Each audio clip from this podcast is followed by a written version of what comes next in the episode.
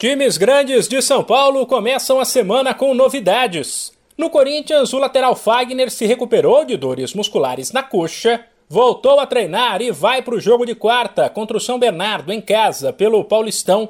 A informação foi confirmada pelo próprio atleta, que explicou que em começo de temporada, principalmente o jogador mais experiente, que corre mais riscos, mas também conhece melhor o próprio corpo, precisa ter cuidado para evitar lesões. Foi só um, um aviso, né? A gente acaba tendo um pouco de convivência e, e, a gente vai tendo uma certa noção de, de, cuidados, então foi mais uma precaução, né? De um dolorido que eu senti na perna ali, então achei melhor né, sair para evitar qualquer tipo de problema e graças a Deus realmente não foi nada, né? Já pude treinar hoje, então muito feliz, continuar se preparando bem para fazer um grande jogo na quarta-feira. Por falar em lateral direito, tem reforço na Vila Belmiro. O Santos anunciou a contratação de Auro. Aquele mesmo que foi revelado pelo São Paulo surgiu com status de promessa, mas nunca entregou tudo o que se esperava. Aos 26 anos, ele chega por empréstimo junto ao Toronto do Canadá até o fim desta temporada.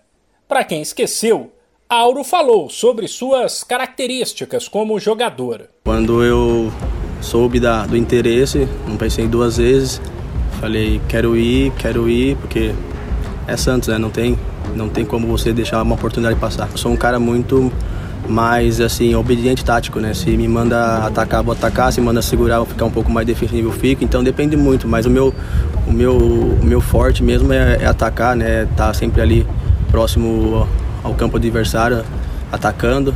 Mas depende muito da forma como a gente vai jogar. O Santos visita o Mirassol, quinta-feira, quando o São Paulo vai receber a Inter de Limeira. Aliás, tem boa notícia para a torcida tricolor. O grupo ganhou folga nesta segunda, mas dois jogadores importantes trabalharam no CT. Luan e Luciano, que começaram o ano no departamento médico, ficaram mais perto de um retorno. O volante ainda sente dores musculares e não tem data para voltar. Já Luciano, recuperado de um problema na panturrilha, se tudo correr bem, não deve demorar. Para fechar, o único grande sem novidades dentro de campo é o Palmeiras, que ainda cura as feridas pela perda do título mundial e faz nesta terça o único treino antes do jogo de quarta contra a Ferroviária em Araraquara, pelo Paulistão. A única notícia que agitou o clube neste começo de semana ficou por conta de uma matéria da revista inglesa 442, talvez a mais respeitada do mundo sobre futebol, e que colocou Gabriel Veron e Hendrick entre as 20 maiores promessas do mundo, o que com certeza fará crescer o assédio sobre a dupla. De São Paulo, Humberto Ferretti.